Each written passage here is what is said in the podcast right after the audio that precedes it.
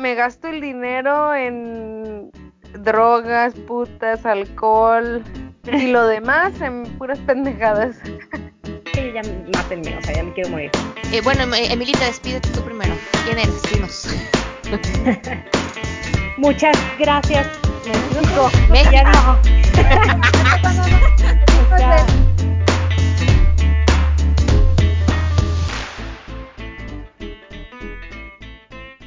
Estás a punto de escuchar un episodio más de Aquí y en China. Yo soy Roxana. Yo soy Mariel. Bienvenidos.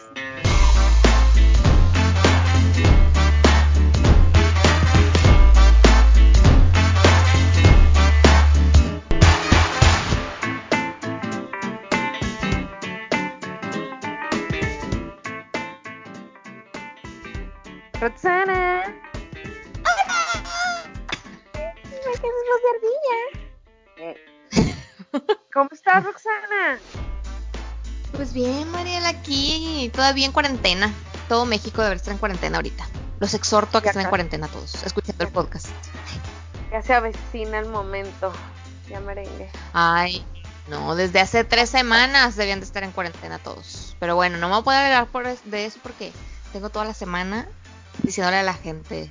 Y nadie me pela, nadie me pela. Hasta que vean a uno cerquita muerto, se van a poder. Ay. Uh, Toco Pues madera. es que, pues es que se pasan. O sea, Toqué la madera. tocaste la madera. En Mazatlán, güey, todo el mundo en el carnaval, chinguen. Ay, no, de veras que estrés. Pero bueno, Gente. el día de hoy no vamos a hablar sobre el coronavirus. Les vamos a dar un respiro. Les Vamos a dar un respiro sobre el coronavirus. Oye, que por cierto, que ahorita presentamos a nuestra invitada que está esperando. el queso de pena ajena me mandó un mensajito hace como dos días para pedirme un testimonio de mi experiencia en acá en China. Entonces, no sé cuándo va a salir, la verdad, pero para que vayan a escuchar ahí Ah, ya el. están el grabando de- entonces. Ajá, van a volver a empezar a grabar para que vayan a escuchar a Ricardo Becerra, el chaval, y al queso en pena ajena. Es muy divertido. era hora, mijos. Qué bárbaro. Ush. ush. Pues bueno, Mariel, entonces platícanos el tema del día de hoy. Bueno, el día de hoy nos acompañará nuevamente Oye, mood, mood serio, muy mood, mood acá profesional. invitada queridísima, la, la estimamos mucho, pero el día de hoy fue invitada como para un tema un poco más serio. Nos vamos a poner serias, vamos a pensar un poco en nuestro futuro. Está con nosotras nada más y nada menos que la licenciada en matemáticas, maestra en administración de negocios. Ándese chingado. Ándese, güey, suena chingón. Emilita Nicolau Hinojosa, pero ahora no en su versión viajera ni así. Ahora en su versión profesionista. Nos va a hablar un poco sobre dudas que tengamos sobre el ahorro, finanzas personales o eh, seguros. Publicamos, bueno, Rosana publicó unas preguntas. El podcast, el este, podcast. al Podcast. publicó automáticamente unas preguntas para que nos compartieran sus dudas. Entonces, vamos a darle un fuerte aplauso a la Una bienvenida. bienvenida. Milita, ya puedes salir de camerinos. Hello. ah, Hola, Diana. ¿cómo están? Milita, del ¿Cómo están? Muchas gracias por invitarme a hablar sobre ese tema que me encanta con ustedes. Ya pasó. Ya Y por tan bonita encanta. Oye, ahorita que dijiste un tema que me encanta. Me acordé, por ejemplo, en la uni o así, que cuando tienes que exponer un tema que te pones bien nervioso, o que yo así me estresaba porque pues eran temas que ni me apasionaban ni dominaba, pero qué diferencia a lo mejor te sientes más segura, más en confianza cuando son temas que trabajas en tu día a día o que dominas, te gusta, te apasiona y te fluye, o sea, qué diferencia que si expusiéramos siempre en la escuela con esa seguridad. Bueno, no sé si vas a poner bien o no el tema, pues, pero yo pensando que lo Quién sabe si lo haga bien, pero nada, sí, claro, pues es que es diferente. Es diferente No, cuando es es un que tema que te gusta y que estás en contacto día a día. Dale. Exacto. O sea, pongámonos en, pongámonos en situación, todo mundo y cierra los ojos, e imagínense en un Starbucks platicando de temas de negocios de piramidales, pero mejor, ¿sabes cómo? Oye, Rosana, ¿cómo les parece entonces, que hagamos esto? Si no, bueno, yo aquí tengo unas, yo aquí tengo unas preguntas que hicimos en el podcast, en el, en el Instagram, que igual podríamos empezar con estas preguntas y ya más adelante hacer, y, las preguntas que la gente nos hizo, y ya más adelante hacer las preguntas que normalmente responde Emilia en sus sesiones con sus clientes o en el mismo, en el mismo trabajo, ¿no? Que normalmente tienes preguntas, ¿no? Que te hace la gente. Ustedes quedan. Muy bien, me parece perfecto. ok. Bueno, la primera pregunta que hicimos y que les voy a dar las respuestas, ¿no? La primera pregunta es, ¿ahorras? El 60% contestó que no, el 40% contestó que sí. ¿Tú qué opinas, Emilia? No, pues Perdón, el 40. Dando, pues más es, un, es, un es, un porcentaje alto porque en general en el país las personas que ahorran es mucho más bajito. Entonces, Tome en cuenta que, son 31 personas las que respondieron. ¿Cuántas? Es una muestra bastante chiquita. Pero pues sí es importante, ese 60% que no está ahorrando, pues hay que empezar a ahorrar. Es, es algo más de hábito que realmente de, de poder adquisitivo, pues, ¿no? Es, es un hábito que te tienes que ir haciendo. Y es que eso que eso que dices ahorita es muy importante porque justo ayer platicando con el David, que es el primero que dice ahorra y se me hizo muy rara la, la, afirmación que hizo, que dijo, bueno, falta preguntar si pueden ahorrar. Pero es que yo sí, yo digo, es que siempre se puede. El punto es dejar ciertos hábitos o ciertos gastos que no necesitas para nada y eso invertirlo en un ahorro, ¿no? ¿Tú qué opinas, Emilia? Platícame. Completamente de acuerdo contigo. Es, es algo más, o sea, al final hay algo que yo lo, lo hago mucho en mis citas, que se llama la banda del estilo de vida cuando te empiezas a trabajar, ganas súper poquito, ¿no? O sea, los, primeros trabajos que tienes. Y te alcanza perfectamente para todos sus gustos y todo. Entonces empiezas a ganar más y ¿qué es lo que pasa? Dices, no manches, ahora ya en vez de comprarme X cosa, me la compro de mejor marca o me compro más cosas o te empiezas a comprar cosas que no podías comprarte. Y entonces eso se convierte, ya dijo María y levantó la mano. si antes me compraba una Tati, ya me puedo comprar un Starbucks o algo así. ¿no? Ándale, por ejemplo. O sea, no es que puedas, es que lo haces. Ajá, entonces dices, ah, ya estoy ganando más, ahora en vez de comprarme el andati me compro el Starbucks. Pero entonces ya después se convierte en tu estilo de vida y así te acostumbras a vivir, pues. Y ya lo ves como normal. O sea, ganando menos no podrías vivir, pues es como que no manches, ¿cómo, dejar de, cómo voy a regresar al andati, no? Entonces la clave es, todas levantando la mano. La clave es en, cuando empiezas a ganar más, o sea, siempre tener en cuenta que un porcentaje de, tu dinero, no importa cuánto ganes, un porcentaje debe, debe de irse al ahorro. Y porque si no te va a seguir pasando lo mismo toda la vida, porque luego empiezas a ganar más y entonces ya no solamente es el Starbucks, ya contratas Netflix, contratas Spotify, contratas ciertas cosas que antes no contratabas, exacto. O te compras tal carro, cambias de carro, o te compras más ropa, te compras cosas que antes no te podías comprar, ¿no? Y eso ya se vuelve tu estilo de vida y así nunca vas a poder ahorrar. Ajá. O que te comprabas y que, y que no eran tan caras, ¿no? Que te conformabas con lo que se, con lo que alcanzaba y ahora de repente, ay, me casa para una mascarita, que era lo que decías hace rato. Oye, es como las bolsas, ¿no les ha pasado? Las bolsas de, de, de, las mujeres, las que usamos, o sea, usas una chiquita y usas y metes lo que cabe. Ejemplo. Una grande y cada vez le echas más y más y dices, güey, este, que traigo a mi perro. que traigo tanta pendejada. ¿Sabes a mí con qué me pasa? Con, por ejemplo, cuando debo algo, ¿no? O algo que, que tengo que pagar, pues por ejemplo, pagos grandes que tengo que hacer, ¿no? Ejemplo, la cirugía que tuve hace poco. Tengo que pagar tres mil pesos al... Ay, güey, qué pedo. Tengo que pagar tres mil pesos al mes. Entonces, lo, lo hago, lo puedo hacer y después digo, bueno, mames, si, si, o sea, si no estuviera pagando eso, tuviera tres mil pesos al mes que pude haber ahorrado, pues. O sea, porque si, no lo hubieras pagado. Ajá.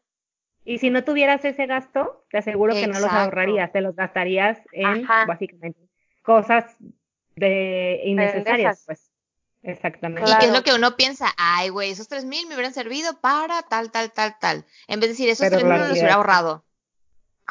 Qué coraje, güey. Oye, que igual ahorita hablamos de deudas. Oye, mi, y por ejemplo, ahorita que mencionabas que un porcentaje siempre tiene que ir eh, destinado al ahorro, ¿qué porcentaje tú recomiendas que debemos de nosotros empezar a, ahorrar de nuestro sueldo? O sea, quitemos el diezmo de los, de los, de los cristianos. Bueno, no lo voy a poner. Eso lo cortas. O sea, en vez de dárselo a la iglesia, te van a en vez de dárselo a la iglesia, guárdalo para ti. yo le recomiendo que mejor en lugar de que den limosna en la iglesia, y al rato bien muerto. Okay. Pecado, Roxana desheredada. ok, Roxana, contestando, contestando a tu pregunta, es una muy buena pregunta. Los expertos en finanzas personales, que ahorita les recomiendo varios libros al respecto, pero unos de los que más me gustan dicen que deberíamos de ahorrar el 20% de nuestro ingreso. Que eso, o sea, obviamente para empezar, empezar para empezar a crear un hábito. Pero lo ideal sería estar ahorrando el 20% y dividirlo en dos partes. El 10% em, como en un, en un instrumento que te dé un poco de interés, pero que lo tengas más a la mano, como más a corto plazo. ¿Para qué? Para que alguna eventualidad, una hospitalización, se me ponchó la llanta, o sea, cualquier situación como que no la tengas definida dentro de tus, dentro de, dentro de tus gastos fijos, de ahí puedas tener el dinero disponible y sacarlo sin penalizaciones. Y el otro es 10%, olvidarte de él y ahorrarlo por el retiro, pues, o sea, realmente ahorrarlo en un instrumento que te dé, que te un poquito más de, rendimiento, que te esté dando protección y que ese dinero esté protegido para, para tu retiro. Eso sería lo ideal o lo que deberíamos de hacer. Pero digo, es difícil si no estás acostumbrado a ahorrar, de repente empezar a ahorrar con el 20%, pues es mucho, ¿no? Lo ideal es ir empezando poco a poco. Y cuando lo empiezas a hacer, se va haciendo como mucho más fácil, pues. Se te hace una costumbre ya estar ahorrando esa parte, ya después hasta te, ves que te está dando rendimientos, que te va a dar, que vas a tener un ahorro y, y poco a poco irlo aumentando hasta llegar a lo ideal, ¿no?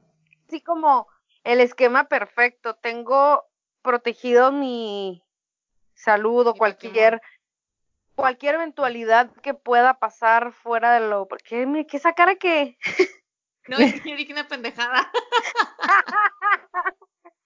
Tengo protegido mi patrimonio con el 10% de mi ingreso. Ah, eh, eh, eso no.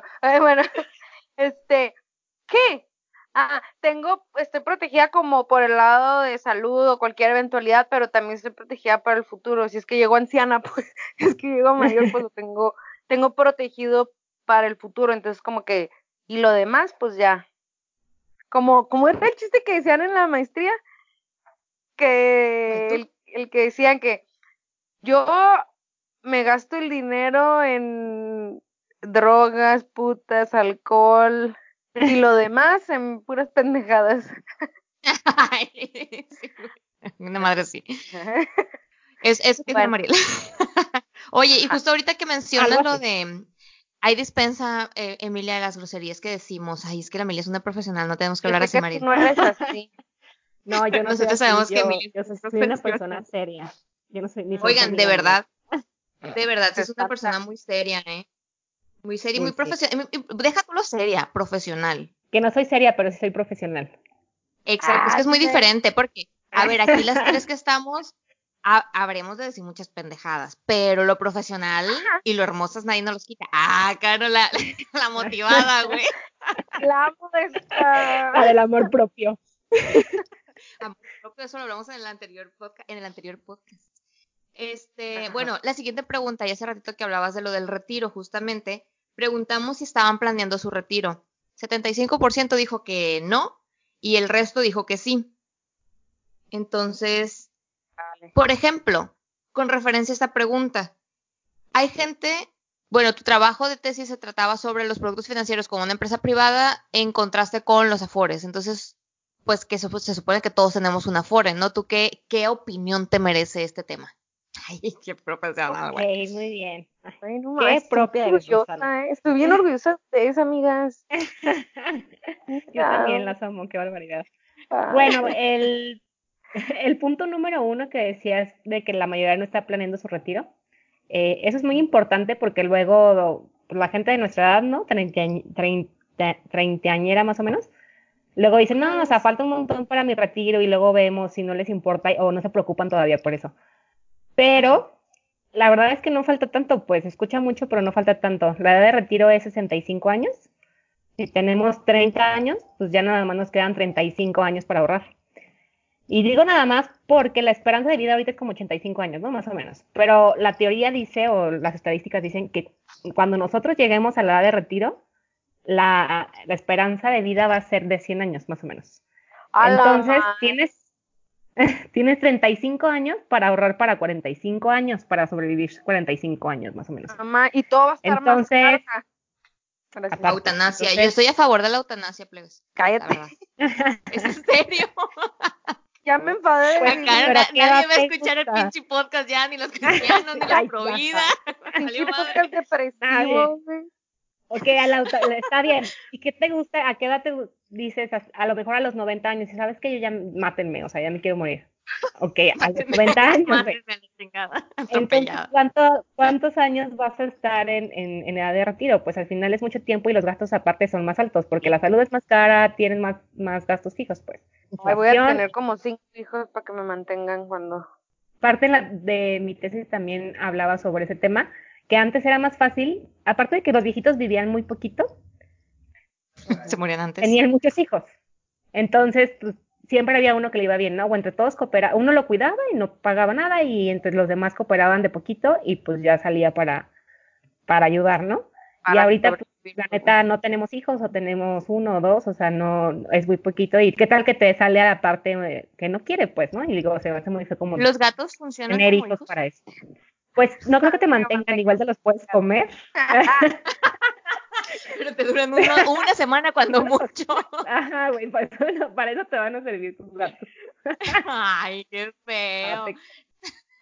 Bueno, ese, ese es un punto, entonces realmente estamos todavía a buena edad también para aprovechar el empezar a crear un hábito de ahorro y hay algo que es el interés compuesto, que cuando empiezas a ahorrar te va dando interés sobre interés sobre interés, entonces es mucho mejor, junta mucho más dinero una persona si quieres ahorrar 10 años a lo mejor desde ahorita para tu retiro y dejarlo ahí hasta la vejez porque te va generando intereses durante los años, a que los últimos 10 años de tu retiro quieres ahorrar, porque ya no te va a dar tiempo para que te dé los suficientemente los suficientes intereses para poder vivir toda tu jubilación, pues. Entonces, mientras más joven lo hagas, es mucho mejor, pues, y lo haces a un costo mucho más bajo. Tienes que ahorrar menos. Las afores, para las personas que trabajamos bajo un esquema que tenemos un patrón y demás, pues es obligatorio, ¿no? O sea, nos lo pagan. Para empezar, generalmente no estamos dados de alta con el sueldo que ganamos, generalmente, no siempre. ¿no? Es una práctica común. Es una práctica muy común en México. Entonces, de lo que, no de lo que ganas, de lo que estás dado de alta en el IMSS, el 6% se va al ahorro para el retiro, 6.5%. Una parte la paga el patrón, una parte tú como trabajador te la descuentan y otra parte el gobierno en una parte de nada, ¿no? Y al final eso va creando tu Afore. ¿Y qué es lo que hace la Afore? Vas generando, o sea, vas acumulando dinero, te va generando rendimientos.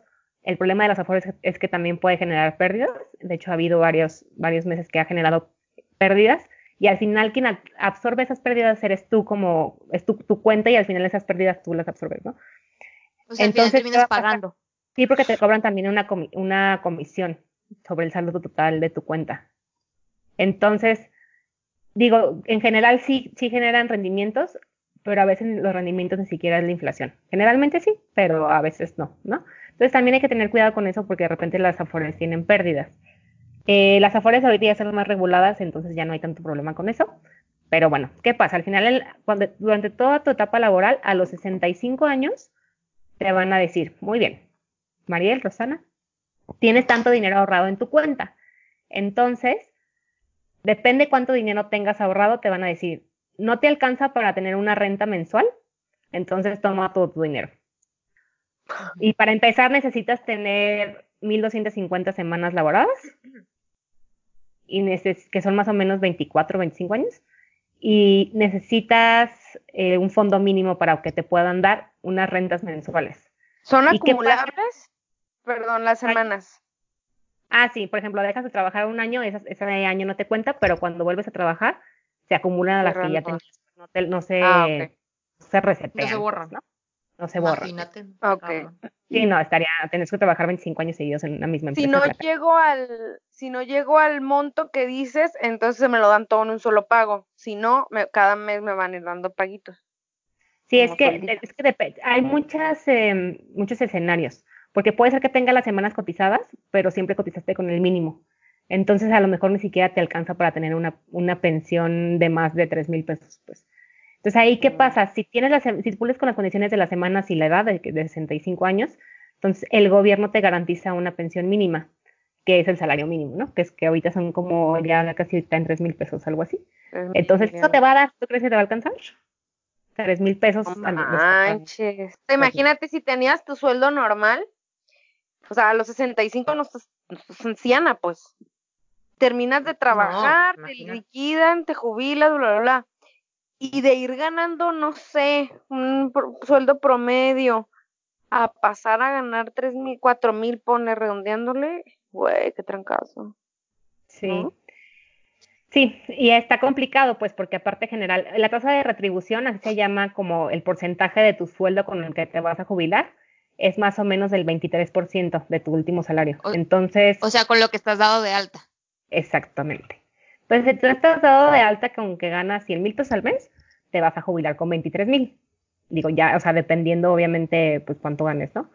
Si tú ganas 50, pues más o menos van a ser 11.500, 11.500 pesos Al más o menos. mes, Ajá, pero realmente no, ganando 50 mil pesos, tú tienes una, un estilo de vida de 50 mil, o sea, no te va a alcanzar con Ah, 11 mil 500. aún así, aunque Y me si den 11 estás dado de alta, exacto, y eso es si estás dado de alta con los 50 mil pesos, porque generalmente no es así.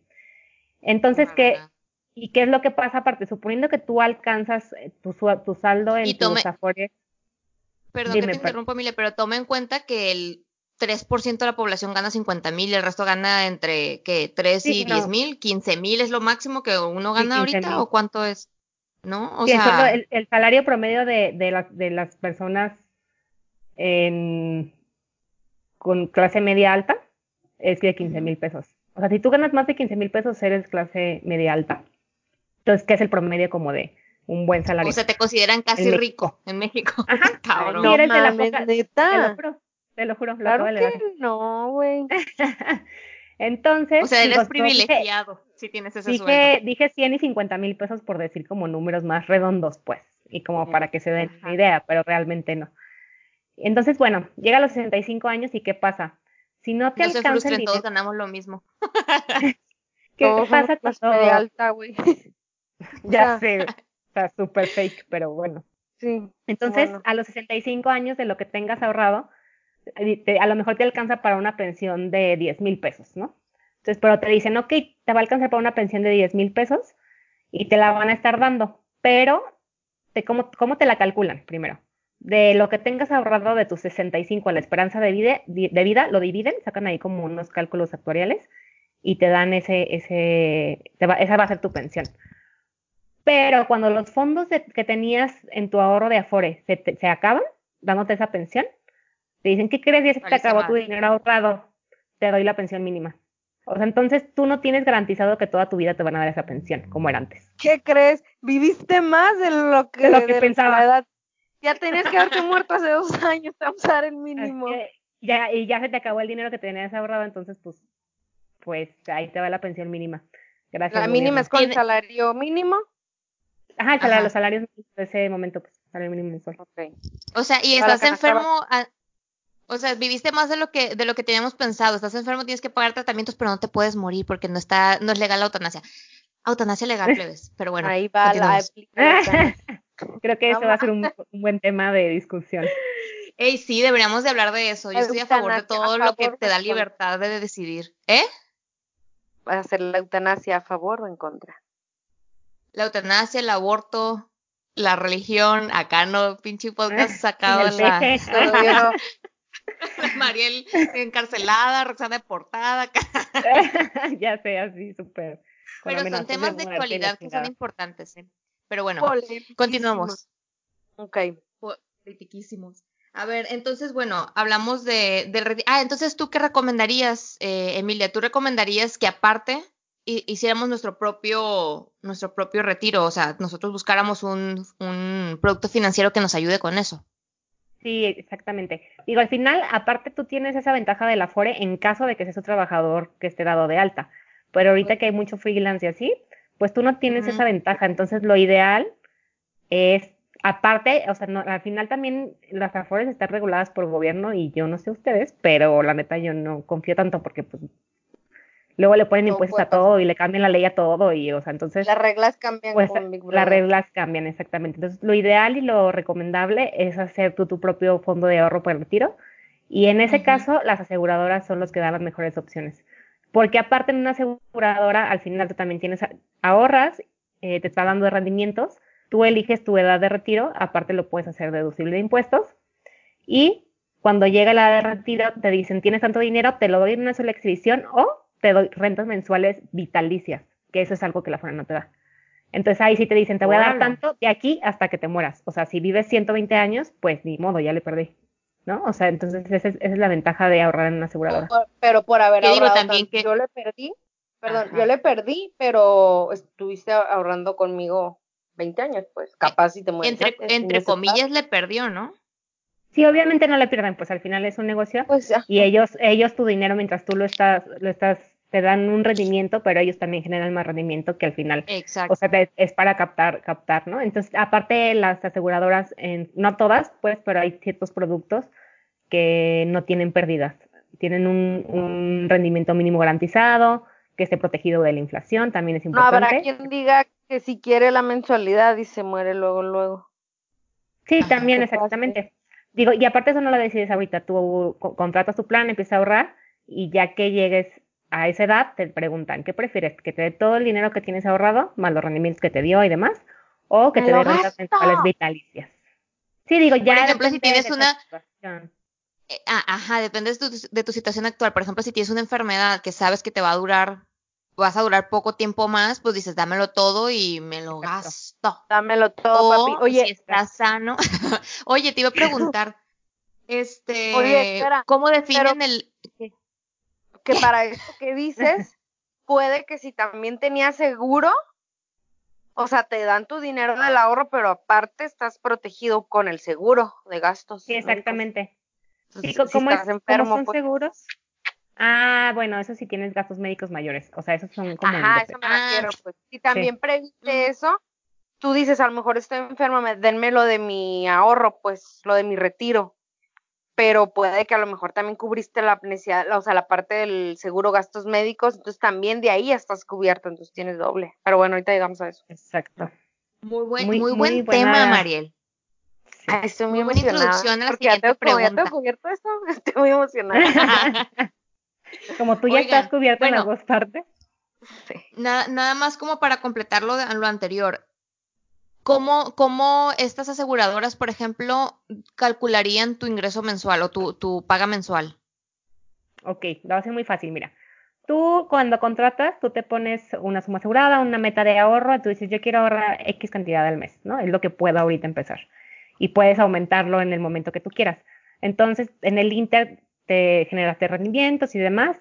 Al final te dicen, mira, tú tienes ahorrado tanto más los rendimientos que te di. Entonces, te lo doy en una sola exhibición o a la esperanza de vida cuando lo contrataste, por eso es muy importante cuando lo contratas. Por ejemplo, ahorita es 85, entonces de 65 85 te lo dividen entre 20. Digo, estoy haciendo como cálculos muy básicos, ¿verdad? Obviamente es algo mucho más este especial, pero bueno. Y... Eh, Más estructurado y más complejo, pero en pocas palabras más o menos eso hacen. Te dicen, ok, te alcanza de aquí a los 65 a los 85, te tocan de 20, 30 mil pesos mensuales.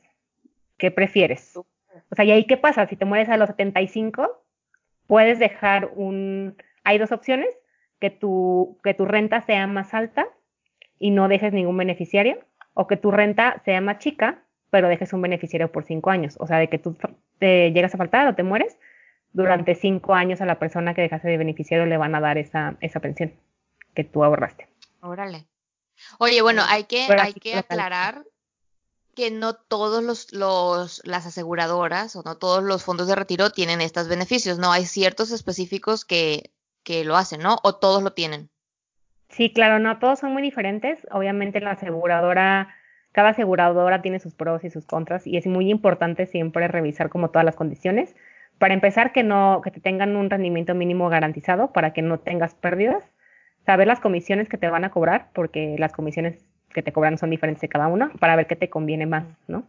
Los rendimientos que te garantizan, también es muy importante, los rendimientos históricos de esos planes, porque a lo mejor te pueden decir, no, te voy a dar rendimientos de no sé cuánto, pero es muy importante revisar como eh, el, el, histórico de la compañía donde lo vayas a contratar y las condiciones también en el retiro, porque no todas son iguales. Cada quien tiene, cada aseguradora tiene sus condiciones diferentes y sí es muy importante revisarlos y también revisar la compañía en la que estás invirtiendo el dinero, porque al final es un ahorro que vas a hacer durante 20, 30 años y que tu dinero va a estar ahí guardado y que sea una empresa muy segura, pues, ¿no? Porque si no, pues Oye, sale peor. ¿Y cuál sería, claro, y cuál sería tu top 3, por ejemplo? ¿De qué? Ok, mi top 3 de ajá, ahorro. De, de, para, de ajá, aseguradoras para o comprar, de... ajá, para comprar instrumentos de ahorro, de fondos de retiro y eso. Ok, la, mi Digo, top aprovechando uno, que aquí estás. aprovechando, claro. aprovechando acá. Mi número uno, y más porque yo esa, y por eso yo únicamente trabajo con ellos y es donde yo tengo mi plan de retiro, es en Seguros Monterrey New York Life. Eh, ¿Por qué? Porque es una empresa que tiene 80 años, te da, de hecho es el plan que platiqué porque es el, es el que yo tengo y manejo, y es el que más me gusta, porque tiene rendimientos mínimos garantizados, es una empresa que tiene el respaldo de una empresa americana con muchísima solidez financiera, entonces ese es el que más me gusta. Hay uno muy bueno también que es de Allianz, que tiene muy buenos rendimientos, pero tiene un poquito más de riesgo y eso es lo que a mí me da como, eso también Allianz es una buena compañía, por eso es lo que a mí me da un poquito más de, de susto, como que sí te prometen muchos rendimientos, pero, ajá, me da pendiente. Es un poquito más de riesgo el hecho de que, de que no te tengan un, un, un rendimiento garantizado, entonces, pues no sabes si en algún momento crítico del país pues pueda llegar a tener pérdidas y al final pues es... es... Como ahorita, mamita. y el Sí, dinero que estás poniendo ahí es un dinero que es para tu retiro, o sea, no, no, debe, no debes de utilizar un instrumento con mucho riesgo. Es muy importante eso. Mm. Ah, me faltó Ah, otro. El tres es verdad. Bueno, ¿qué, ¿qué otra aseguradora creo que es buena? Digo, es que, que- todas las aseguradoras tienen productos más buenos que otros. Otra buena compañía yo creo que es, es GNP, también no es, no, nada más es, es ver bien cuál es el producto que te están vendiendo, porque hay unos que son especiales para el retiro y al final, al final lo importante es ahorrar, pero si tú lo que quieres realmente es, es tener asegurado tu retiro, pues es importante que el producto que te estén ofreciendo sea para el retiro, ¿no? Es muy importante tener confianza y con la persona que te esté asesorando sobre, sobre el tema y sobre qué producto te conviene más para tus necesidades específicas, ¿no? Fíjate que ahorita que comentas eso del asesor, güey, creo que es un, una parte crucial del, del tema de, de seguros y retiros y todo este tema financiero, porque fíjate que hace poquito aquí en China, digo, uno que aquí tiene su asesor de confianza, ¿no? Porque Mariel y yo tenemos que decirlo, Emilio es nuestro asesor financiero.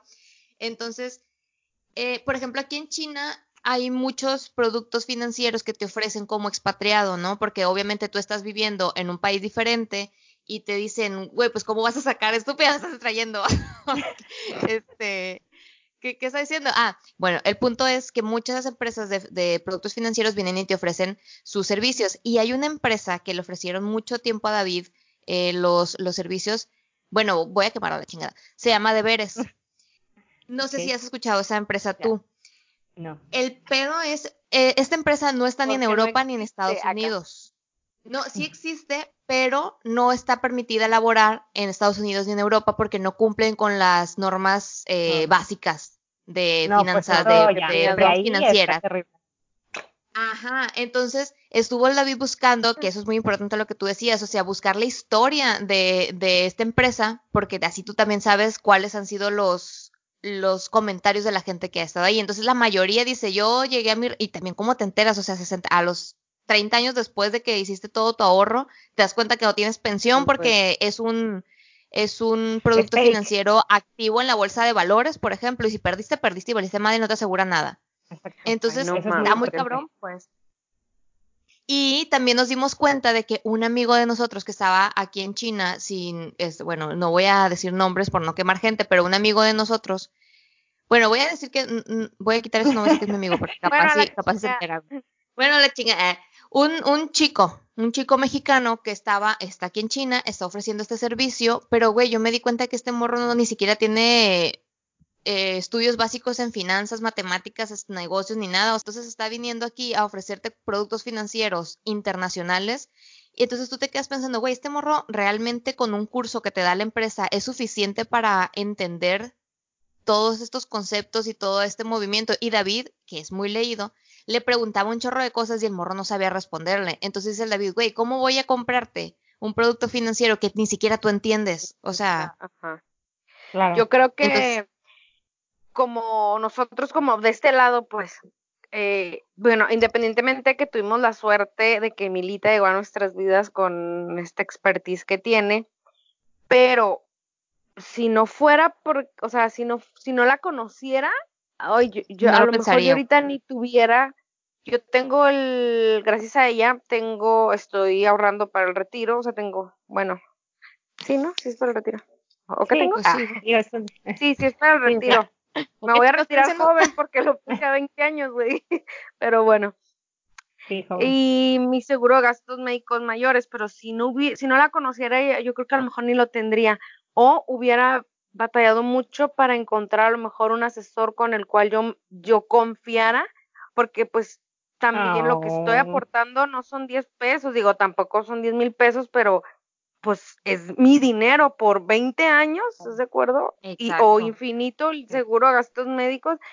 Entonces, creo que si vas a acercarte a buscar un asesor, asegúrate que realmente esté certificado, que, que lo avale o algo así una, una empresa, o sea, que no sea como que ahí anda super bueno, habrá freelance, no sé, pues, pero como que te da confianza también de que ya tiene tiempo a lo mejor respaldado por una empresa, está certificado, está actualizado, la seguridad con la que te contesta todas sus, todas tus dudas, no sé, porque Ay, no, amor. con cualquier persona, pues, no. Porque fíjate, muy igual, importante. siguiendo con el tema del asesor, por eso yo no le doy tanto crédito a ciertas personas que dicen, ay, me acabo de graduar de un curso de, de X aseguradora y ya soy asesor financiero. Entonces es como de, no sé yo, no lo A sé, ver. Rick, parece falso. Hay ciertos Entonces- trabajos que requieren una trayectoria o una expertise o una Ajá. preparación que no te la vas a tener en tres meses en un curso, pues. Yo creo. Exacto, exacto. Ok, Ah, bueno, what pues, else?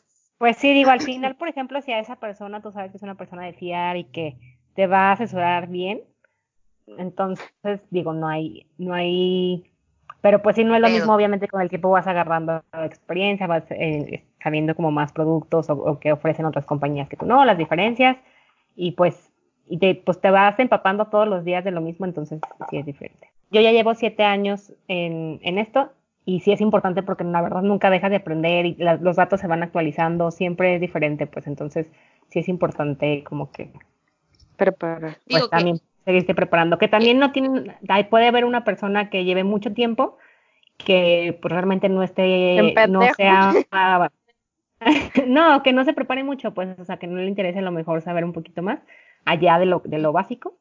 Y a lo mejor hay una persona que no lleva mucho, pero es muy comprometida con lo que hace y, se está actualizando, investiga y demás. Entonces, pues muy rápido, realmente el tiempo no es, siento yo, en ningún Mm. trabajo es determinante, pues, ¿no? Más bien es también la confianza que le tengas a la persona y, y pues qué tan comprometida está con, ¿Qué con tan su, con su preparados trabajo. está? O sea, habrá quien se prepara Claro. en un año y otros que en seis meses ya están más que estudiados para apoyarte y clarificar cualquier duda. Pero eso yo creo que a veces lo detectas cuando te están explicando, Exacto. cuando tú estás exponiendo tus dudas. Ahí, como este caso que tú platicas, Rox, ahí detectas, no, este cabrón, así como que muy experto y muy conocedor del tema, no lo veo. Ya te da desconfianza, pues cuando presientas eso, pues hazle caso a tu instinto y busca otra opinión con otro asesor o, o sea, no sí. Sí, eso, eso es lo primordial, que le tengas confianza a tu asesor y que te dé cuando le preguntes algo, algo así, o que si no sabe esa pregunta en específico, pues también no, luego a veces no sabemos todo, ¿no? Entonces, simplemente que tú veas que es sincero y que te conteste las cosas lo más, eh, Te resuelva lo con mejor. más seguridad y que resuelva tus Y dudas, los- claro. Y los testimonios, ¿no? También es importante saber que alguien más ha tenido una experiencia positiva con ese asesor entonces tú también ya te sientes como más tranquilo de decir, ah, pues Simón, si este güey o a tantas personas les ha ido bien con él o ella, pues me siento con más confianza, ¿no? Porque igual no todos conocemos a alguien que venda seguros. Claro, sí, sí, sí, la verdad sí. Es muy importante que tú te sientas muy Perfecto. Este, bueno, la siguiente pregunta que era, hace ratito lo mencionábamos, hablábamos sobre los gastos médicos, eh, los gastos de seguro, los seguros de gastos médicos. Entonces, ahí la, pregunta estúpida, la pregunta estúpida Mariela Militano. Ah, ah claro. la pregunta que hicimos en el, en el Instagram fue si consideraban que los seguros de gastos médicos son una inversión o no. El 85% dijo que no. Que no, ah, no dijo, que sí, perdón. El 85% dijo, dijo que sí. el 85% dijo que sí y el 3% dijo que no. ¿Cómo ves estos números? Tenemos gente muy culta en este, en este podcast. ¿El 85% dijo que sí era un gasto? ¿O que sí era una que inversión? Sí, que sí lo consideraba como una ah, inversión. muy bien. Perfecto, qué bárbaros. Claro dijeron que no. ¿Qué qué? El seguro de gastos médicos es indispensable, la verdad. Digo, al menos que estés que tengas IMSS y estés dispuesto a ir al IMSS y hacer filas y que te den cita en tres meses. Al menos que estés dispuesto a hacer eso y esperar y, y que probablemente mueras. Entonces, pues. Entonces, pues no, pero realmente una enfermedad no saben lo caro que es los hospitales privados en emergencias, o sea, una, una, un día de terapia intensiva es carísimo, entonces una enfermedad te puede llevar a la quiebra. Y por ejemplo, si tienes un hijo y, y por algo necesitas estar en terapia intensiva, no vas a pensar en, o sea, vendes tu casa, haz lo que hagas, pero lo pagas pues. Entonces, un gasto médico siempre va a ser una inversión, una inversión para proteger tu patrimonio o para, para proteger tus finanzas. Creo que es súper importante porque una, una enfermedad te puede llevar a la quiebra. O si tienes una enfermedad crónica degenerativa, por ejemplo, diabetes, hipertensión o insuficiencia renal, ese tipo de, de, enfermedades, son gastos que vas a estar haciendo durante muchísimos años o prácticamente toda tu vida hasta que, hasta que mueras. Entonces, realmente sí es una inversión porque estás protegiendo, estás protegiendo tu patrimonio y tu dinero, ¿no? También como, por ejemplo, no solamente el gastos médicos, pero también un seguro de auto y demás. Digo que al final el auto lo peor que puede pasar es que te quedes sin carro, ¿no? Pero aún así es una, es una inversión para proteger tu patrimonio. Como yo. Como tú, por ejemplo. sin auto. pues sí, güey. Y por ejemplo, estas mismas, estas mismas instituciones financieras en donde puedes conseguir todos tus seguros del carro, el seguro de vida, y todo eso también te dan los seguros de gastos médicos, ¿no? También tienen esos, esos, esos productos. Sí, digo, depende de las compañías. Por ejemplo, en Seguros Monterrey solamente manejamos seguros de vida, de ahorro y gastos médicos, solamente personas, porque al final nosotros somos lo más importante, pues si tú un día ya no puedes trabajar, nada de lo que tú tengas va a existir, pues en cambio, eh, si pierdes tu carro, pues, si perdiste el carro y un show, pero al final tú puedes seguir trabajando para volver a generar dinero y volver a comprarte otro, pues no, no va más allá de la pérdida económica a comparación de, tu salud y tu vida, ¿no? O tu, o tu capacidad de seguir trabajando como lo haces. Fíjate que en mi experiencia de vida, eh, yo no, yo no valoraba o no le tomaba tanta importancia al tener un seguro de gastos médicos mayores hasta que pues Emilita me dijo. Y aparte hasta que te conocí. Hasta que llegaste tú. Y ya ven que hace unos meses bueno el año pasado pues eh, me tuve que someter a una cirugía para ponerme chichis. No es cierto. Para quitar unos tumores que traía. Y una por el seguro hubiera sido un o sea, no sé, todavía tuviera las bolas, ¿no? Y a mí nunca me habían operado nada, pero sí me daba pánico el hecho de que me operaran el seguro. No sé por qué nunca me he atendido nada en el seguro. Y ya pues cuando me, gracias a Dios no fue nada urgente, pudo ser programado y pude utilizar el seguro de gastos médicos. Güey, qué diferencia atenderte en un hospital particular, súper consentida, la chingada, sin tener que pagar la millonada. O sea, ponle que, que habrá salido como unos 30 mil pesos, todavía dos noches de hospital, cirugía, o sea, lo que yo terminé pagando, pues.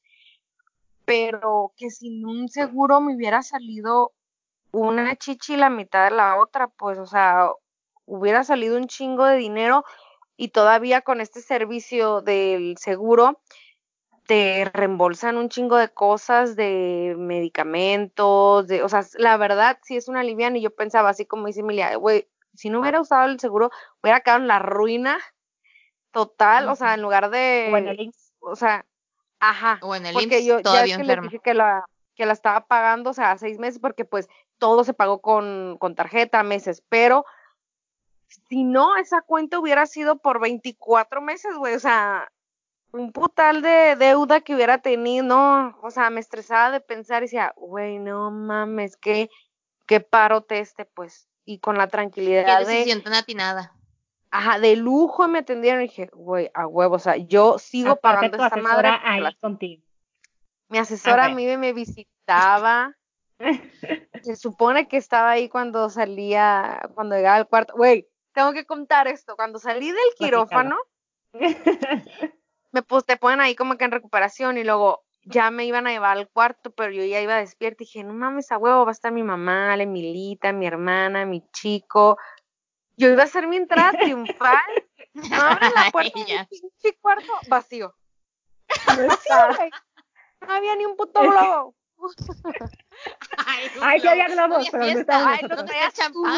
Ah, Es que, estaba es que ella. les voy a platicar lo que pasó. Yo iba a Estaba el decir, de- Estaba el cuarto de el Mariel. Estaba el cuarto de Mariel y al lado estaba la cafetería. Entonces su mamá y su novio no habían desayunado. Bueno, yo no me acuerdo. nadie habíamos Les desayunado. valió pi- No, entonces, ah, pues vamos a desayunar y de aquí vemos la entrada del cuarto. Entonces, pues estábamos ahí, que- estábamos esperando a que llegara, realmente estábamos volteando hacia la habitación, pero justo cuando llegó la pasaron rápido y estaba ahí, a- es- estaban ahí limpiando y así, entonces no vimos cuando entró. Ya hasta que una enfermera como que le habló a su mamá así de, y ya la Mariel llevaba no sé cuánto tiempo en el cuarto sola. Güey, estaba emperrada. Nosotros Claro ahí así de, operada. "Pero, la operación, qué nervios, pobrecita. O sea, yo recién operada y ya andaba mula, güey. O sea, hijos de su madre, dije, todavía hubieran no visto dejó. que llegaba, iba a abrir la puerta y me estarían a dejar corriendo atrás de que, ¡ay! Estábamos pendientes. Dije, abrir, sin- la verdad, aquí que todo México se entere, sí sentí bien gacho, güey, cuando abrieron la puerta y no había nadie. Y yo, o sea, como que traía sí, que no mames a huevo, ya salí, ya voy a verlos. No había nadie, y yo sentí que se tardaron un chingo, güey, me cambiaron de la camilla a la, del carrito mierda ese a la cama, me, me curaron, no sé qué mierdas, y yo, ah, que cuando Güey, la Mariel el como si hubiera güey. estado 20 horas en operación, güey. no mames. Pobrecita, no, la verdad sí, hasta yo sentí Ah. feo, dije, ay, no mames. aparte Dije, esperándola ahí, o sea, estábamos "Ole". esperando ya nada más que saliera, y, y no, o sea, de nada sirvió estar ahí al pendiente, ni la vimos, pero perdóname la, La vida, mami, para toda la Mi vida. mamá para las aplicaciones se las tuvo que dar por teléfono porque nunca la encontró. Ay, no, dije, qué desmadre. Pero bueno, al No. final Pero estuvieron bueno. ahí conmigo. Una buena Pero anécdota. el seguro respondió bien. Me dio terapia emocional luego. pues. Por el No, trauma. afuera de esto, sí lo recomiendo, me atrevo a recomendar porque ya lo viví, ya, ya hice uso de él y al menos es un plan de vida mío no dejar de pagarlo, güey. Nunca, jamás en la vida. Y aparte sí, es importante porque, por ejemplo, si ahorita Mariel quisiera contratar uno, ya no le cubriría lo que ya tuvo. O sea, ese problema que tuvo, ya no se lo cubrirían. Entonces, por eso es importante que ya, o sea, y, y que todos sepan, porque no, no me voy a enfermar, no pasa nada.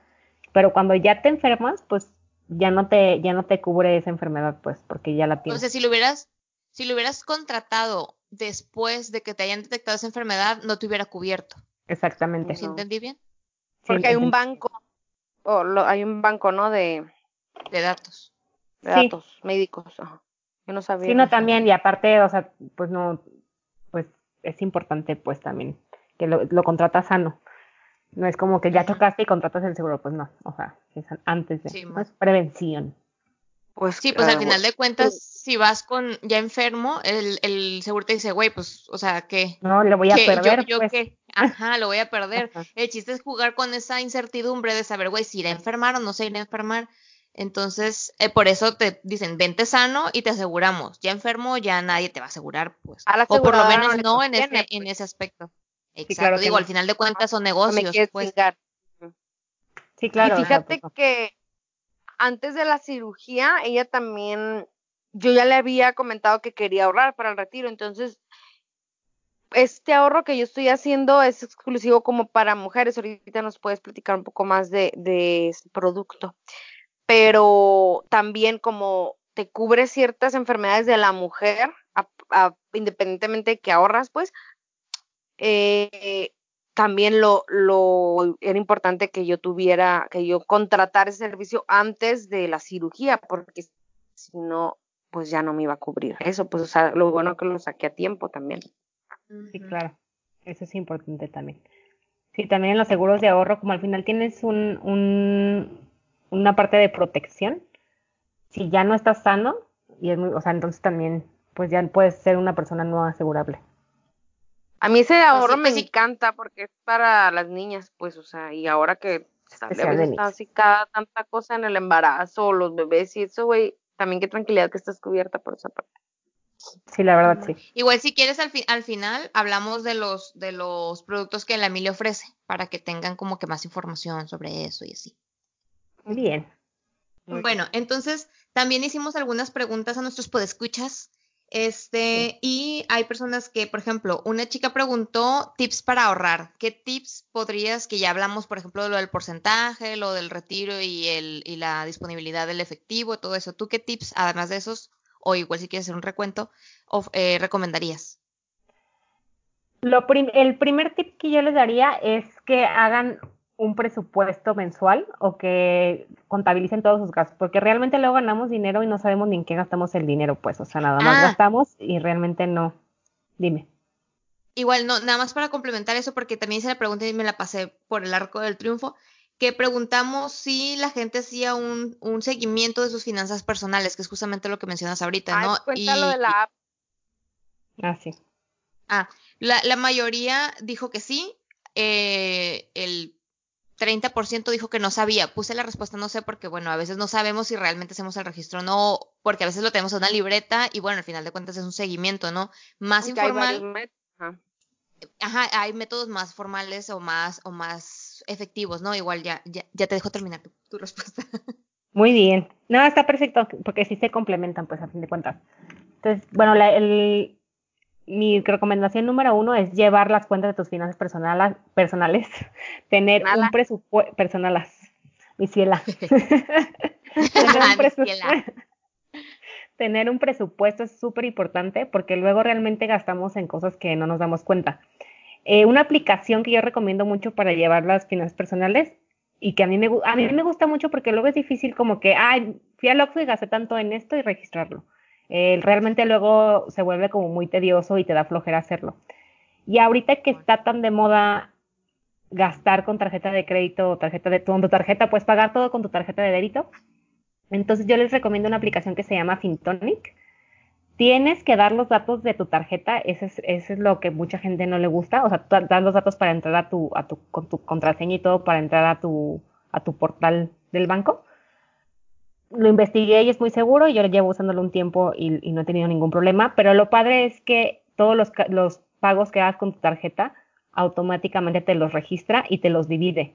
O sea, si vas a la farmacia, Fintonic detecta que es farmacia y te lo pone como farmacia.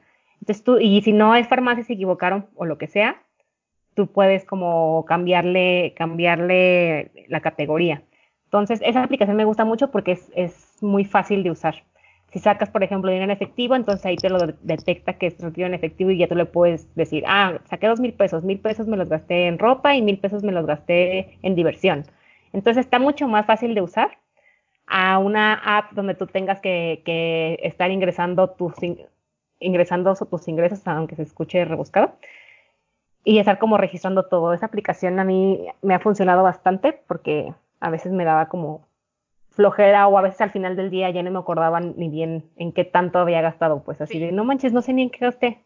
Y decía, ah, de veras, el Starbucks, ah, de veras. Entonces, esa la recomiendo. Yo tenía una, una lista ahí en Excel, una tablita en Excel que iba anotando ahí, güey, tengo como cinco meses sin, sin llenarla, güey, me valió pito. Y, es lo ideal, pero se te olvida. Ajá.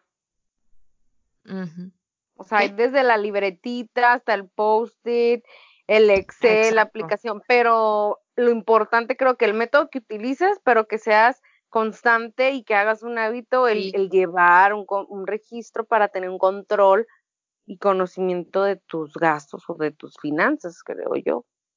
Yo lo hago. Oye, la aplicación. ¿Tú usas la aplicación, Mariel? No, pero desde que ella me la dijo, no sé si está, me, me interesó, dije, ay, pues voy a dejar de usar la agenda, pero sí me, sí me llamó la atención. Lo único que no sé, que aprovecho para preguntarte ahorita, es si, por ejemplo, yo antes de que me paguen, anoto lo que, en lo que yo, como mi presupuesto, pues, o sea, me van a pagar tanto, entonces yo voy a hacer estos pagos, por lo tanto me queda tanto para mí y esto ya veo qué hago con él. Si trae esa Ah, sí tiene, de hecho tiene como tu, tu presupuesto mensual, lo pones ahí, de voy a gastar tanto, o sea, tanto de ahorro, tanto de seguro, tanto de de diversión, tanto de comida, y así entonces lo puedes como dividir ahí y ahí te va diciendo, ya te pasaste de tu presupuesto. Ah, entonces sí me, me sí lo voy a, la voy a usar. Sí me gustó, yo, a mí he usado varias, pero luego caigo en que como que pierdes la costumbre o me da flojera o ya en la noche como que marcar todos mis gastos del día y ahí automáticamente te los marca y te marca tus ingresos también. Entonces eso, eso está padre. Eso me gustó mucho. Ah, eso me gustó. La voy a empezar a usar y luego les comparto qué tal mi experiencia. La podemos poner en las historias o luego en los comentarios de ¿qué estás haciendo? Tomando una foto. No me puedes sí, para hacerle así. Es que es este, como ah, que Ahorita pues yo les voy a tomar un screenshot para que no sé cuando no se den cuenta. Estúpida. Oigan, ah, ¿qué, ¿qué, sabes? ¿Qué está diciendo? Ah, que lo podemos poner en las historias o en los comentarios de cuando publiquemos las imágenes en Instagram del podcast, digo, del episodio. Eh, el nombre de la aplicación, pues. ¿Cómo se, ¿cómo se llama? Que luego en historias se pierde, pues. Así que literal, como se escucha. Pues, lo ponemos, lo vamos a poner en las notitas del el episodio en, el, en Spotify, para que ahí lo, lo, lo abren, así como que ven la, la, descripción del episodio, y ahí van a ver la, la, el nombre de la aplicación es Fintonic, así, FI o Fine. No, FI, Fin. FI, o sea, como finanzas. Ah, ok. Ah. Mm, Arre. Oye, este, muy bien que, está, ah, que entonces, ¿qué, ¿qué, más les recomendaría? Bueno, ese sería un tema como para, como complemento del ahorro, ¿no? De poder ir registrando como punto número uno. Sí, a ver bien en qué gastas tu dinero. Que, que, exacto, que sería ir registrando tus gastos para, saber en dónde se te va más el dinero y en dónde puedes ir empezando a reducir esa, esa escapadita, ¿no? Esas fuguitas de dinero que tenemos. Los gastos hormiga, güey. Un chocolatito aquí, un cafecito acá. yo como gasto en eso en el puro sí, de Si, sacas cuentas de lo que gastas en tus gastos hormigas, es, es, te vas a vas, a ver que está cañón, pero sí es mucho. te vas a cagar. y otra recomendación para ahorrar, y creo que es la más importante, es ahorrar antes de gastar. Tú tienes tu presupuesto mensual y lo más importante es que en cuanto te paguen, tú digas, si voy a ahorrar, ya sé, aunque empieces con el 5%, el 10%, lo que vayas a empezar a ahorrar es quitarlos de tu presupuesto, quitarlos de tu quincena antes de gastártelo. Eso es lo más importante. Para empezar, una buena opción, o sea, si quieres ahorrar como para comprarte algo más a corto plazo, como para empezar a acostumbrarte, los apartados de Bancomer a mí me gustan mucho cuando es para algo a corto plazo. O sea, que me, quiero comprar X cosa y tengo, eh, para eso necesito ahorrar durante cinco meses o tres meses. Entonces, pues puedes como que acostumbrarte a estar haciéndolo en apartados Bancomer.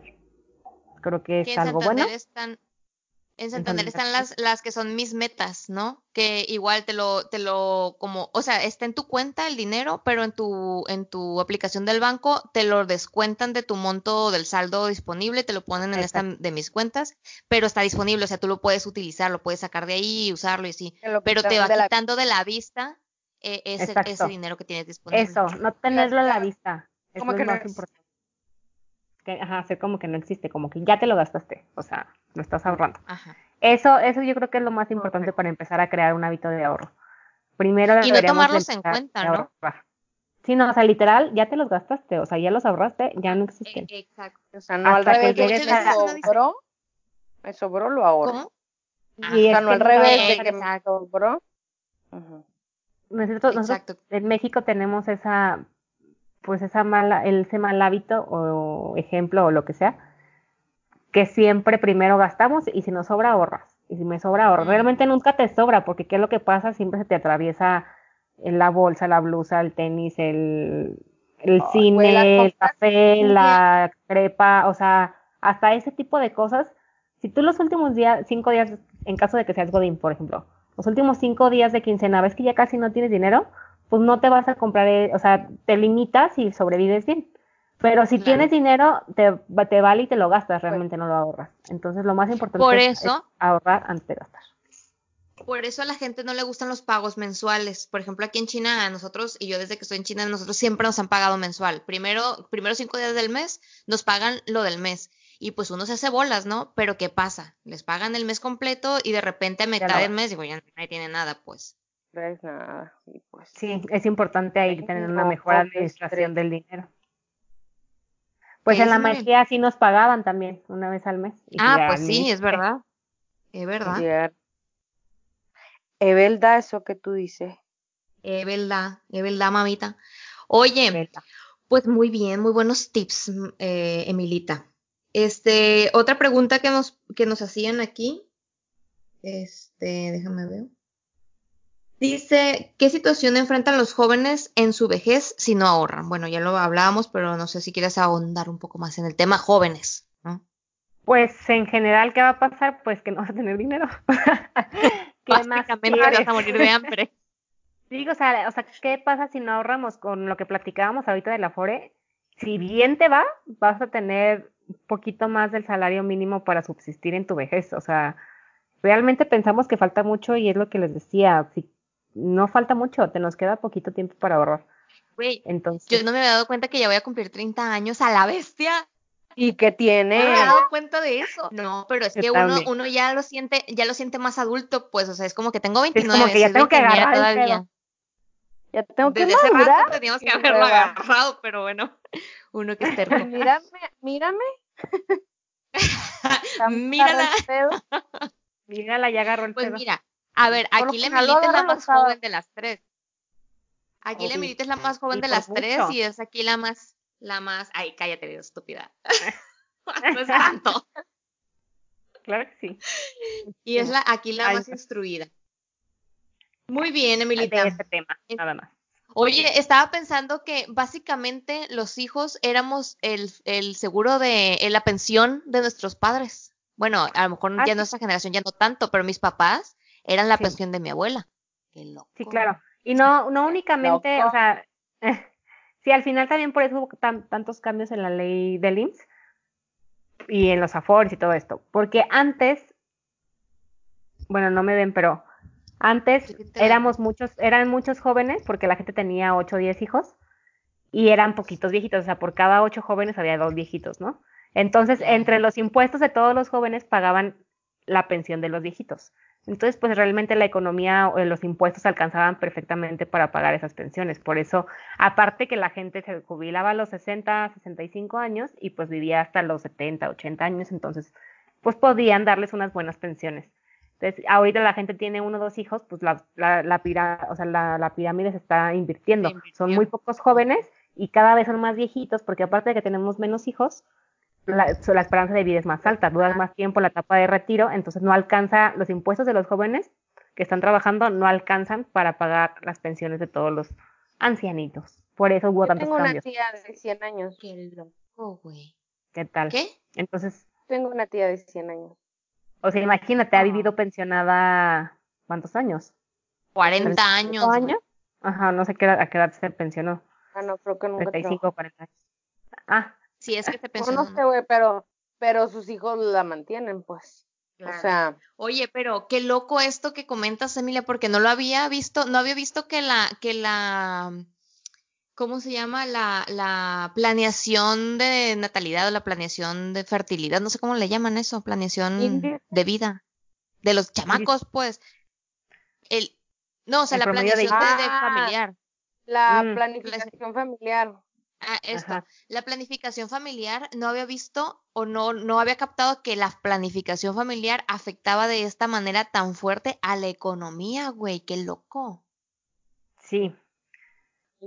Y que es un proceso que también pasó los países europe- europeos, por ejemplo, en su momento, que hay demasiados viejos y muy pocos jóvenes. Y para allá vamos, digo, mucho más lento, pero, pero para allá Y que vamos. también, y que también se ven problemas en, en las pensiones, ¿no? Este, digo, David, que, que es, él es español, o sea, por su pasaporte español, también dice que por eso él empezó a buscar otros, otras alternativas de ahorro, porque dice, güey, pues yo probablemente cuando me jubile ya no va a haber para mi pensión, ¿no?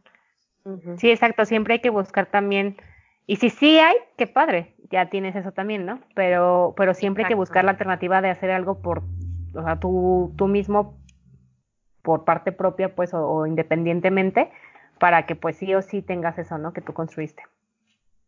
Y que tengas más control sobre eso también, ¿no? Que tú puedes decidir sobre tu, tu forma de ahorrar, tu forma de, de, de prepararte para el futuro. Digo, al final de cuentas, ahorita los afores los, los, los maneja el gobierno y tú no tienes Exacto. injerencia en nada de lo que pasa con ellos, ¿no? Sí, claro, exactamente, eso es muy importante. No poner todos los huevos en la misma canasta. Muy bien. La última pregunta que voy a hacer igual para que Mariel traía una lista de preguntas también para hacer alguna de ellas. Lo que Ajá, no nos va a alcanzar es- el tiempo. Ah, lo que te iba a decir, si hago las preguntas o que nos platique mejor Ah, de los productos y así, pues siempre que conocemos, ¿no? Un poco más de qué es lo que pudiéramos, a- ahorita nuestra, edad, o sea, lo que nos pudiera interesar, pues, referente al ahorro y al seguro. Arre. Que ¿Tienes? debería. Bueno, como ustedes prefieran. ahori- ahorita te pregunto. Ok, entonces ya voy a hacer la última pregunta para pasar a que Emilia nos platique un poquito acerca de los instrumentos financieros que ella normalmente promociona o que ella considera que son los mejores para el ahorro, para el futuro de los fondos de retiro, para cosas de salud y esas, y esas cosas que nos deberían de interesar a esta edad. Y Muy desde bien. más jóvenes, ¿eh? Porque, a ver, yo, a mí me hubiera encantado que desde los 25 me dijeran que tenían que empezar a hacer esto y entenderlo, porque tuviera cinco es años ya, güey, con esto. A mí también me hubiera gustado haber, esto que estoy haciendo ahorita, haberlo empezado hace muchos años. De hecho, tú, Melita, creo que sí empezaste temprano, ¿verdad? Sí, digo yo también, pues como estoy en, en el medio, sí. entonces pues sí, sí me preocupé a tiempo, o sea, antes pues no, no a tiempo, sino mucho antes. Y Fuiste sí, yo consciente ya más llevo temprano. seis años más o menos ahorrando. Está súper bien, yo llevo medio. O sea, la Emilita se va a jubilar a los 50, güey. O sea, pelado. No necesariamente, pero voy a tener más dinero a lo mejor, o- digo, depende pues, ¿no? Pero sí, sí, Va a tener un ingresito, pues, extra. un ingresito. Simón, claro. O sea, no que jubil, no, o sea, tomemos en cuenta que jubilarte no necesariamente significa que vas a dejar, o sea, literalmente significa jubilación, dejar de trabajar y por ley es hasta los 65 años o a los 25 años de trabajo, ¿no? Creo que subió de 20 a 25, Creo que ya no Eh, según la ley del trabajo.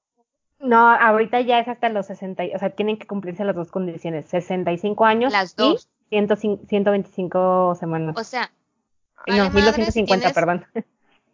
vale madre si tienes 25 años trabajando, si no cumples los 65 no te jubilas. No, Ajá, exacto. Ok. pues estaban Y jubilando vale madre bien si tienes jóvenes. 65 y tienes 10 años trabajando, no te jubilas tampoco. No.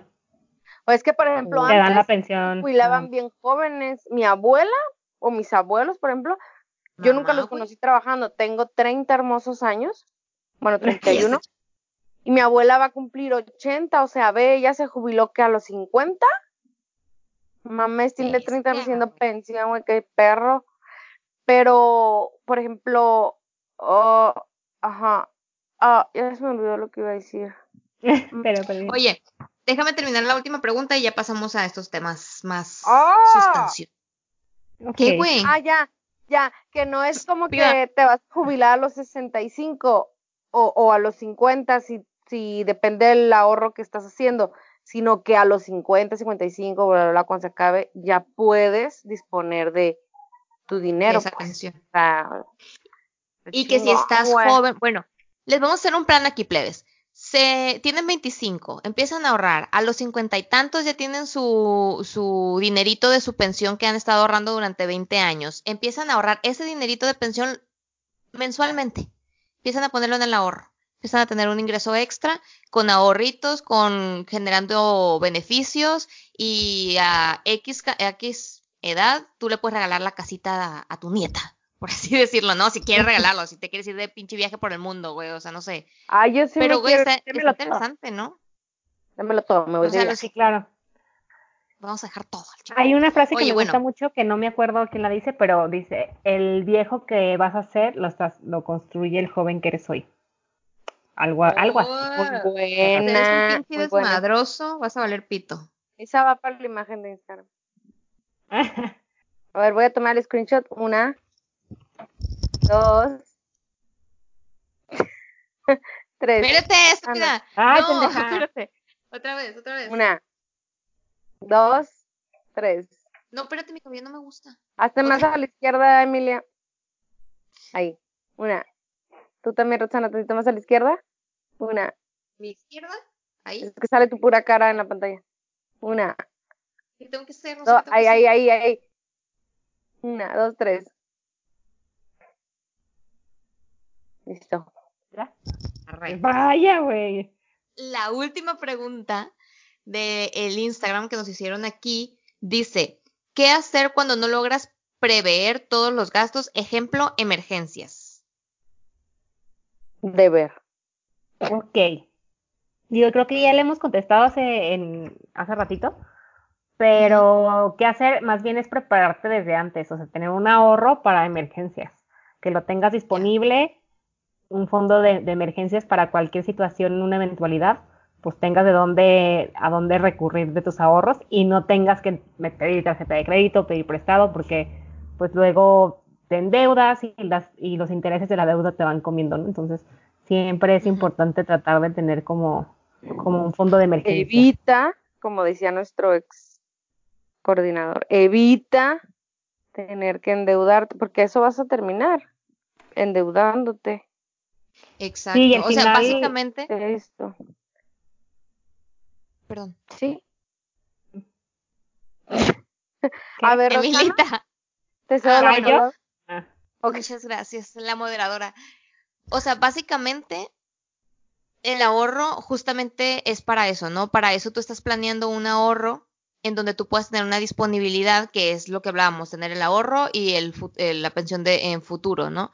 Y este ahorro que está disponible básicamente es para emergencias o ahorrar para ciertas cosas que quieres comprar o que quieres hacer, ¿no? Y evitar justamente el endeudamiento, porque mucha gente ahorita, por ejemplo, que están en boga los viajes a Europa y todo esto, digo, sin el coronavirus, este, mucha gente lo que hace es no ahorra, se endeuda, ¿no? Ay, que por cierto, eso no lo tocamos, todavía. no tocamos el tema de la deuda. ¿Qué pudieras platicarnos así como que general, na- nada más como para tener una idea de, de por qué no debemos endeudarnos y tratar de evitar este, esta, o, o digo, o no sé si tú digas mejor sí, endeudate. ¿Qué opinas? esto? no. Bueno, depende, digo, la deuda puede ser buena, pero depende para qué la uses, ¿no? Hay algo muy importante, es que si te endeudas para irte de viaje, pues no está, no está padre, pues no es algo bueno, ¿no? Pero cuando vas a poner un, no es una inversión. La deuda para qué sirve? Sirve cuando vas a poner un negocio, vas a invertir, los rendimientos que vas a estar generando alcanza para pagar la deuda, que tengas un buen, una buena estrategia, un buen plan de negocios. Para eso es la deuda, para apalancarte, no para endeudarte la- a- para irte de viaje, pues, ¿no? Es muy importante eso. ¿Nos Mucho pudieras explicar el significado de la palabra apalancamiento? Porque es muy financiera, ¿no? Pero- Apalancamiento. Muy bien. o apalancar. No, pues está- que está- decía. Dice este Dícese del término de... es es cuando... quieres poner un negocio, no te alcanza el dinero o quieres, o quieres invertir en algo pero no tienes dinero y entonces le pides dinero prestado al banco con una tasa de interés que tú sepas que, o sea, lo analizas y entonces pones el negocio, pero tú antes tienes que, que haber bien evaluado esto y saber que vas a poder pagar la deuda perfectamente, pues. Te apalancas para poder crecer, pero no es nada más, ah, pido prestado para irme de shopping. Pues no, eso no es apalancamiento. Apalancamiento es para invertirlo. O, por ejemplo, tienes para un enganche de una casa y esa casa la vas a rentar, o sea, para usarlo como bienes raíces o algo así, por ejemplo. Entonces, tú sabes que te apalancas de una deuda para poder hacerte la casa, pero sabes que la renta, por ejemplo, o algo así, te va, te va a generar más rendimiento o, con eso vas a alcanzar a pagar la deuda y te vas a seguir generando, generando más dinero. O sea, no es endeudarte lo pendejo, pues es, es tener un, un, plan de cómo esta deuda te va, se va a pagar con lo que vas a invertir y además te va a generar un, un rendimiento extra, ¿no? O un, o un ingreso extra, básicamente. Exacto, básicamente es eso, exactamente. Muy bien, muy interesante. Mariel, ¿alguna otra pregunta? Y hay que tener mucho cuidado. Ah, perdón. Ajá. Ah, no, no, como del tema de la deuda, algo muy importante que son las tarjetas de crédito. Luego, como cuando te las dan, te emocionas y lo vemos como una extensión de nuestro dinero o nuestra tarjeta de débito, cuando realmente eso es para, es, por ejemplo, y más cuando somos jóvenes, ¿no? O sea, se te va la mano, pues. Cada quien, ¿eh? Yo nunca me endeudé con cada quien, cada quien. ¿Por qué no me dijiste? Pero es muy importante tener cuidado porque es muy común eh, y aparte los intereses te comen, pues, ¿no? Al final, pues, se negocia el banco, entonces siempre es muy importante.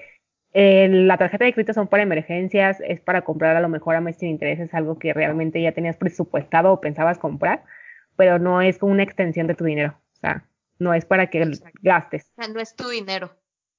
No es tu dinero, no. Y ni lo vas. Y lo aprendimos a la mala, ¿o no, Mariel? Así es.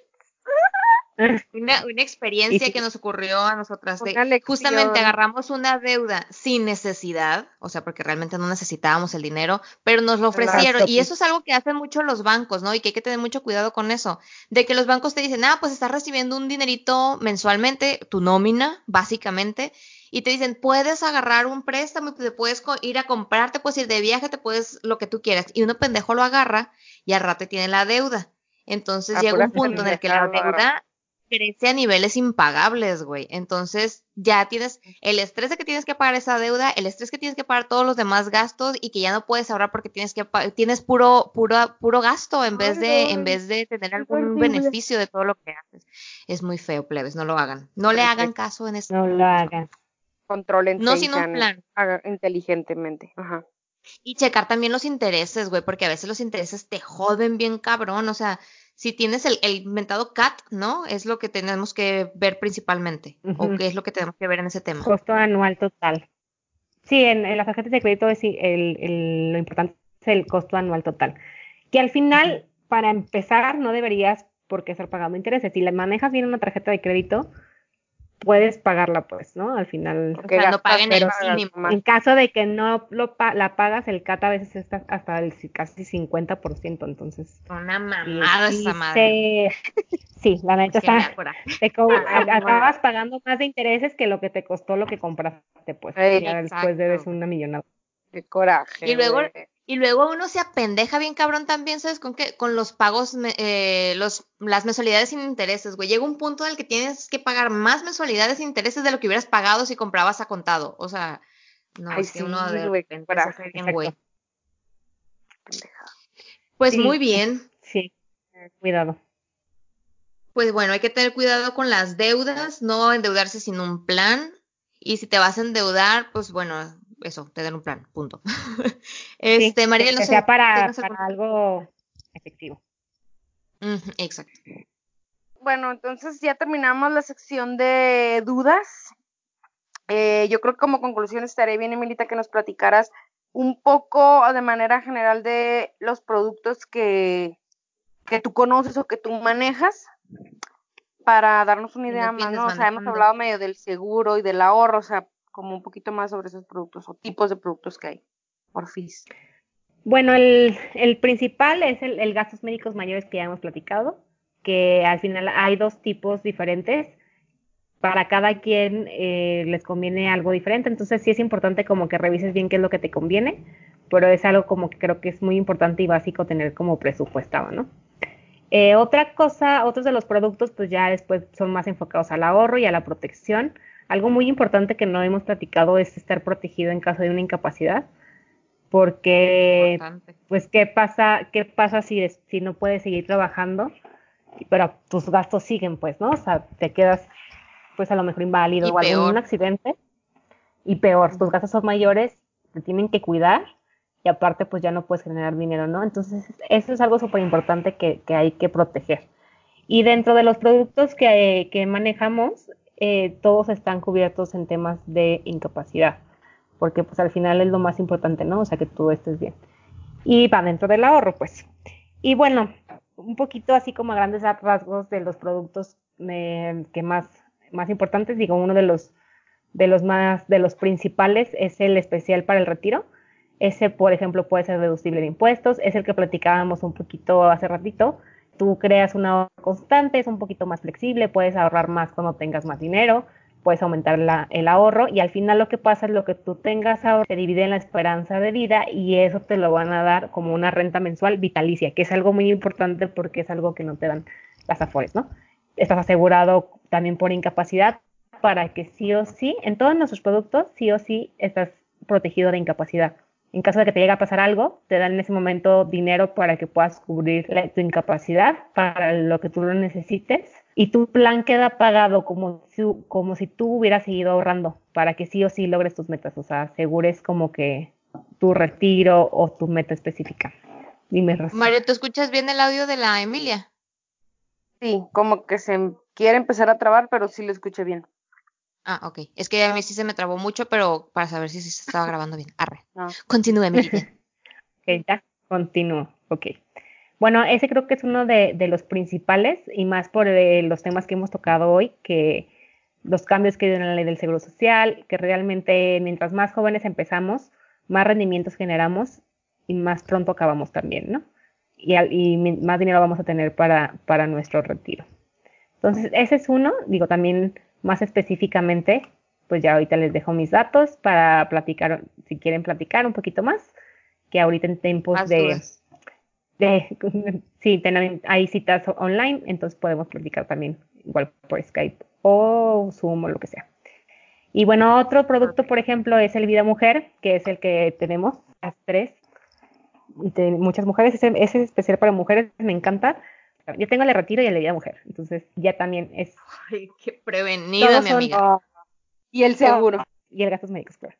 Bueno, entonces, ¿este de qué se trata? Es un plan que dura 20 años, a partir del año 5 te, empiezan a dar un porcentaje de tu ahorro, el 5% cada dos años, y al final del año 20 te da el 80%, o sea, al, final te va a dar el 115% de lo que estás ahorrando. Todos los productos están protegidos de inflación, que eso es algo muy importante, porque no tocamos mucho ese tema, pero al final las cosas suben constantemente, entonces de aquí a 20 años no, y tú estás ahorrando, no te va a alcanzar para lo mismo, ¿no? Entonces es importante que el dinero crezca por lo menos con la inflación. Y este plan lo que hace es que, aparte de que estás generando un ahorro y protección en incapacidad, también tienes la protección eh, de cáncer femenino. Si te da un, un, cáncer en cualquier órgano que tengamos las mujeres que los hombres no, tienes un porcentaje de tu suma asegurada que te pueden que te pueden dar independientemente de tu ahorro. De tu ahorro. Entonces está muy padre porque es flexible, es únicamente para niñas, también tiene protección em, por complicaciones en el embarazo o en el recién nacido, muy específicas. También les puedo platicar un poquito más. Ese es, ese es uno de mis favoritos, la verdad. A mí también me encantó porque, por ejemplo, una que no ha sido mamá, es muy fácil pensar que vas a tener un embarazo de maravilla y que todo va a salir perfecto. Claro que desearíamos que siempre fuera así, pero uno nunca sabe y es muy fácil pensar a mí no me va a pasar, pero pues por cualquier cosa, ojalá y no sea necesario usarlo, pero pues la verdad, quieras o no, sí te da una tranquilidad. Ya hay otros que son, por ejemplo, especiales para proteger la educación de los niños, ir empezando cuando ya tienen hijos, ir empezando a ahorrar para asegurar que pase lo que pase o sí o sí, estudien en la universidad o tengas un ahorro por lo menos para la universidad, que es una etapa muy cara. ¿no? Entre otros hay, hay más y creo que lo importante es que no se casen con algo, simplemente es importante ver cuáles son tus metas ahorita. Pueden ser a lo mejor una meta de comprar ciertas cosas en específico, entonces también es meta, depende de las metas de cada quien, pues van a ser el tipo de producto ideal para ti. A lo mejor uno no sabe realmente lo que quiere o el producto que necesita, creo yo. No siempre tenemos las cosas o los objetivos muy claros, pero para eso hay asesores certificados y especializados, como aquí nuestra querida Emilita, que es importante cuando decides ya contratar algún producto, pero no sabes cuál, o aunque sepas cuál, acercarte con alguno de ellos y como que ellos tienen pues el conocimiento como para hacerte las preguntas de manera que de llegar a conocer lo que tú necesitas o lo que te convendría eh, de acuerdo a tus planes o, o, tus necesidades o tus ingresos. Entonces, acérquense a un asesor, pregúntenle, platíquenles y van a ver la variedad de productos que hay. O sea, para todo hay.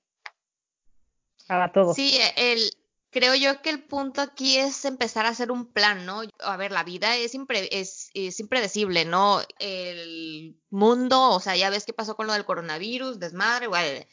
Entonces, la, la, vida no la puedes ir a ir viviendo a ciegas, o por lo menos nosotros ya nos dimos cuenta de eso, y no puedes decir, ay, güey, X, no me va a pasar nada, güey, yo tengo tres años en China y de esos tres años nada más dos años tuve, eh, dos años estuve sin seguro.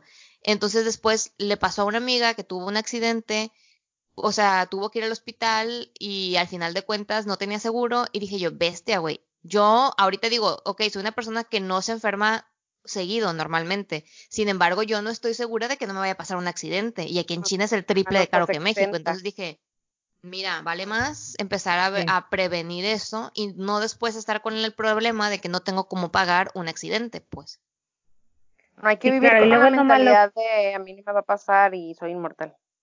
Exacto. No, y luego siempre creemos eso, ¿no? Y hasta que le pasa a alguien cercano, pues ya es como que cuando tienes conciencia que realmente te, puede pasar en cualquier momento. Y ojalá que no. Para eso están los seguros, para no usarlos y ojalá nunca los usemos. Pero qué tranquilidad saber que si te pasa algo, pues estás prevenido, ¿no?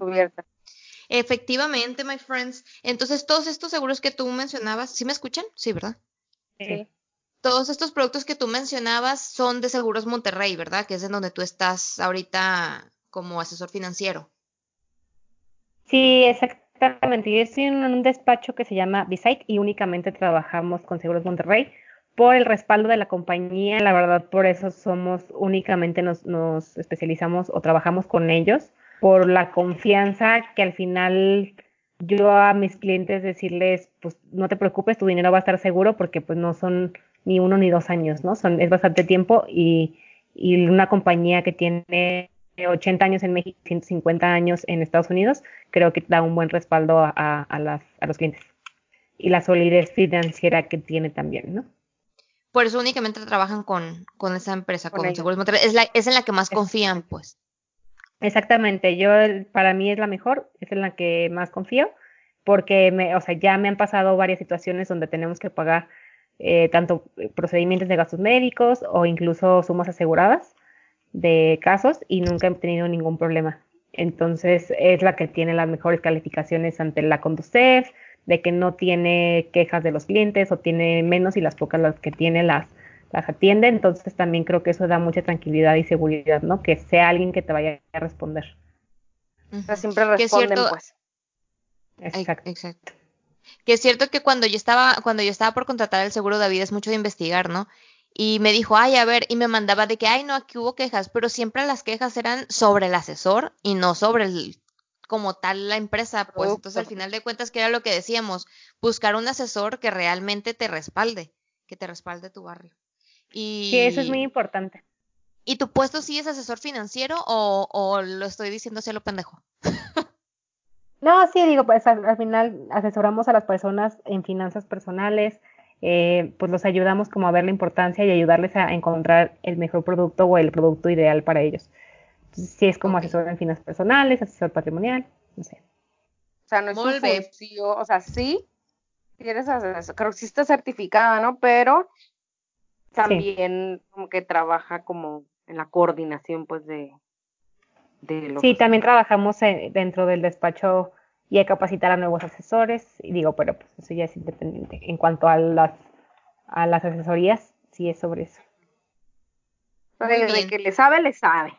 Pues les vamos a compartir las redes social, sociales de Milita para que si están interesados se, se pongan en contacto con ella si tienen alguna duda más específica o si quieren asesoría en algún producto o asesoría un poco más personalizada.